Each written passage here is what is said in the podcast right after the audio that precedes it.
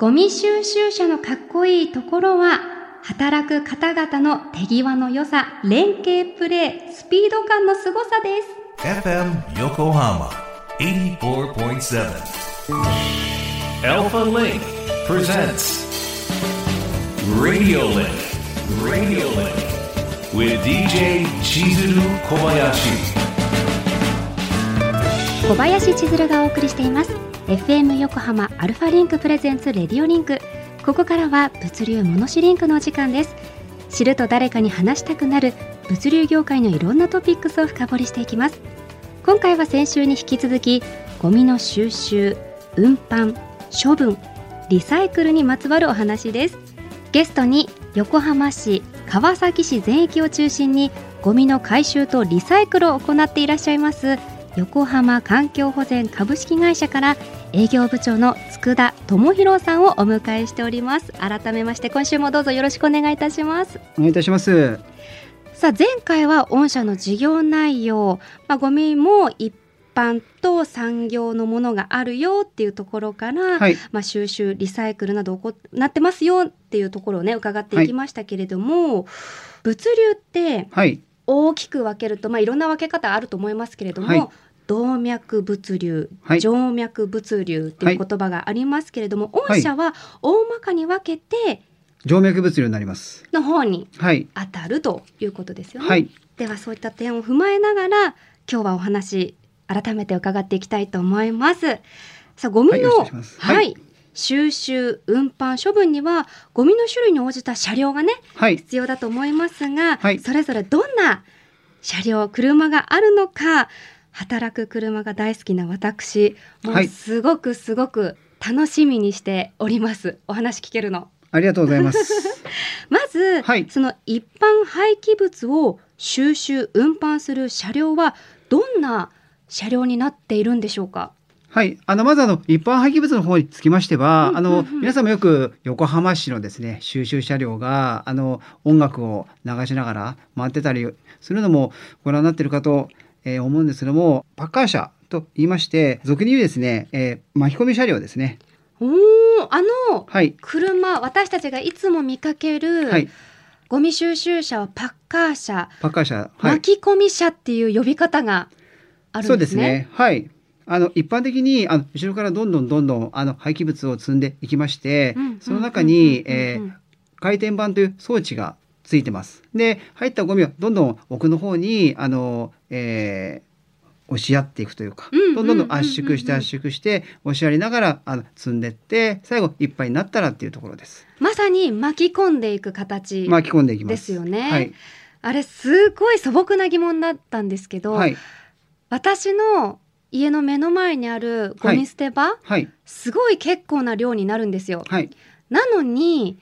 あのはい。パッカー車に全部入って、はい。さらに数箇所回るじゃないですかそうですね。ブラックホールになってるんじゃないかなと思ってて、本当おっしゃる通りあの、うん、まあ、先ほど申し上げた回転板の方でうん圧縮しながらどんどんどんどんあの要はその余計な水分を絞りつつっていう方がいいのかと思います。でまあ絞りつつですね、うん。あの容積を少なくしてどんどんどんどん積み込んでっていう作業で一つの車両で10立方メートルというまああのまあ4トン車ですと10立方メートルという容積が積めるんですけど、うんうんうん。実際その可燃ごみ生ゴミ系ですと圧縮されるその率が多いんでそうなんだ。7倍5倍から6倍。いける？はい。えー、積めます。じゃあまあその場所、はい。地域によっても様々だと思うんですけど、はい。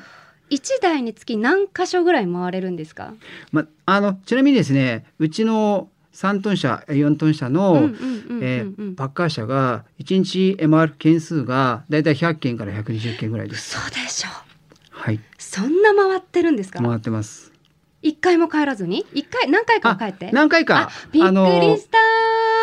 だいたい1回ですね横浜市の清掃工場に落としに、あの捨てに、えー行くんですが、それが1回だけなんで一回？それを踏まえますとだいたい560箇所。えー、で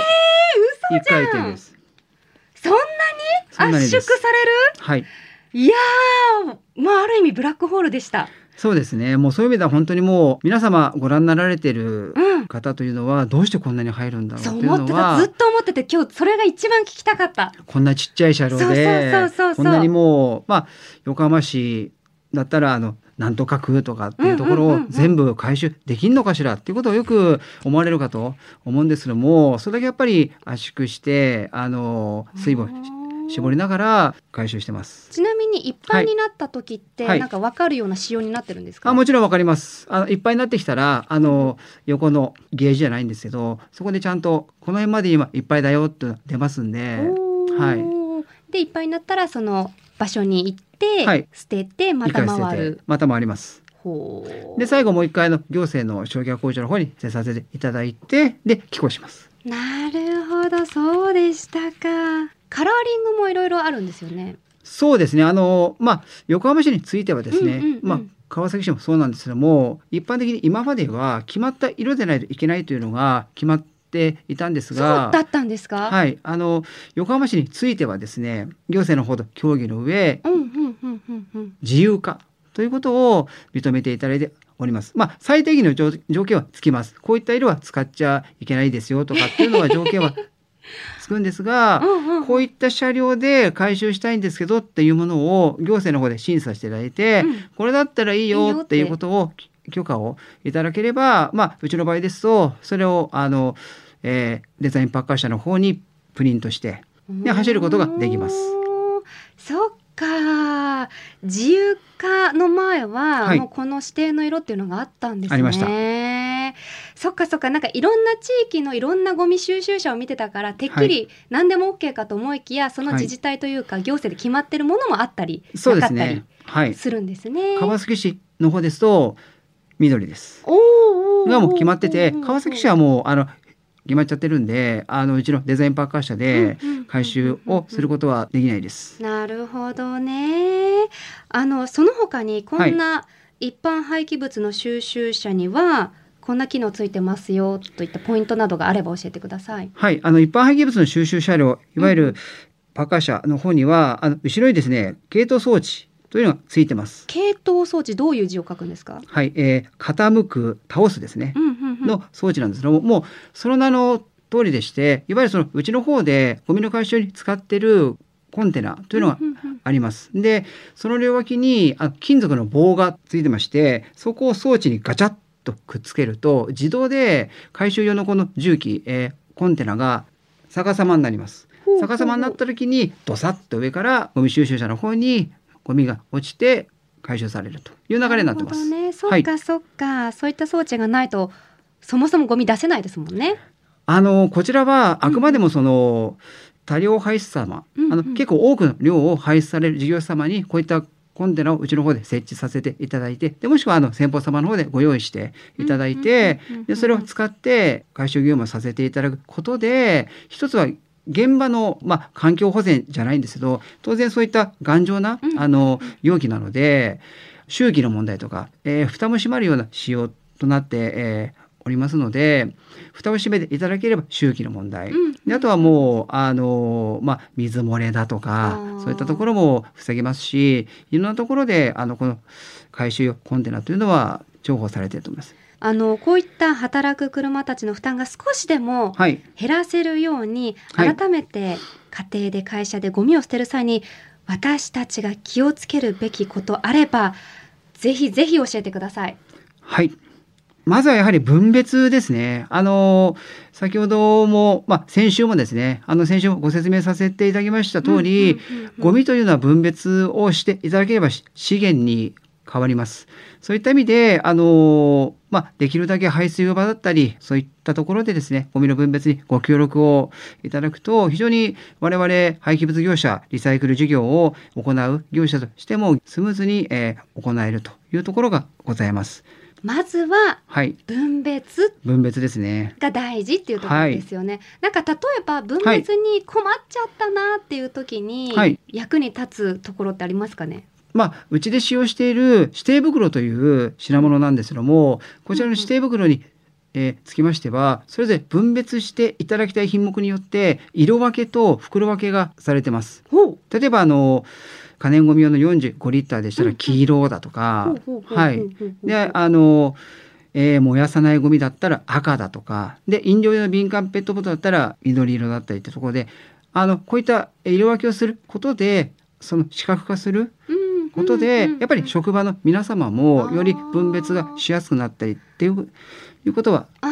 あパあッと見でわ。かるっていうとパッと見で、あ、これは黄色だねとかっていうところで、あの、ご協力いただいたりもします。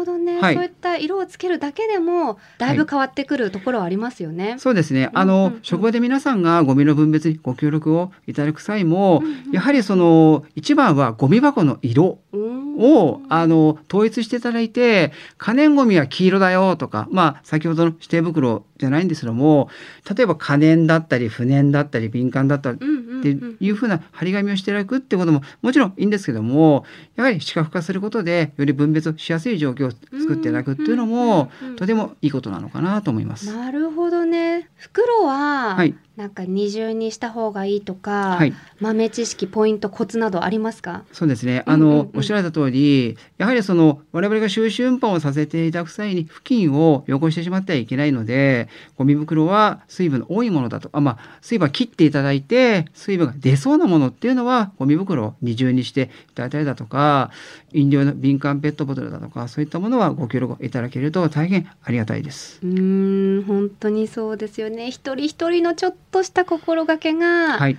皆さんの作業員さんのね楽につながりますからありがとうございます。徹底したいと思います。はい、あのゴミの収集運搬処分そしてリサイクルという視点からはい、横浜環境保全さんが目指す神奈川横浜の理想のまちづくりはい。教えてください。はい、やはりですね、日本という国はですね、あの海外から来られた皆様が非常に綺麗だと。あのうん道を歩いててもゴミは落っこってないしということを言われるということをニュース等でもあの聞いております。でそういった中でですねあのこのみなとみらい地域というのは横浜市が今回あの制定されたサステナブルというモットーのモデル地域としてもですね選定されて、えーおりますのでそういった中であのまあやはりその廃棄物のリユースだったりリサイクルだったりリデュースだったりそういったところを踏まえてですね横浜市の 3R というところに我々廃棄物業者としてもですねご協力をさせていただいてより皆様が働きやすくてそして過ごしやすくてそして、えーお子様たちがあの笑顔で過ごしていただけるようなそんな地域を作っていけるようにあの社会貢献をしていきたいとそしてまあ我々の社のモットーであります地球健康貢献企業であり続けられるようなそんな一企業でありたいなとそう思っております。もう本当にいつもいつも暑い日も寒い日も雨の日も回収してくださる姿を見てますのでありがとうございます。もう特にね古紙回収の日雨降るとやめてっていつも思うんですよそうですね。重くなっちゃうからはい。でもそんな中でも全然いつもと速度変わらない速さではい。積んでいく姿とか見てかっこいいなあすごいなあって見ているのでもう本当に私たちができることさっき教えてくださったことははい徹底してね、はい。やっていきたいと思いますので、はい。横浜環境保全さんのこれからのご活躍はい。応援しております。ありがとうございます。というわけではい。福田さん、今回はお忙しい中ありがとうございましたありがとうございました。ということで今回の物流モノシリンクは横浜環境保全株式会社の取り組みをご紹介しました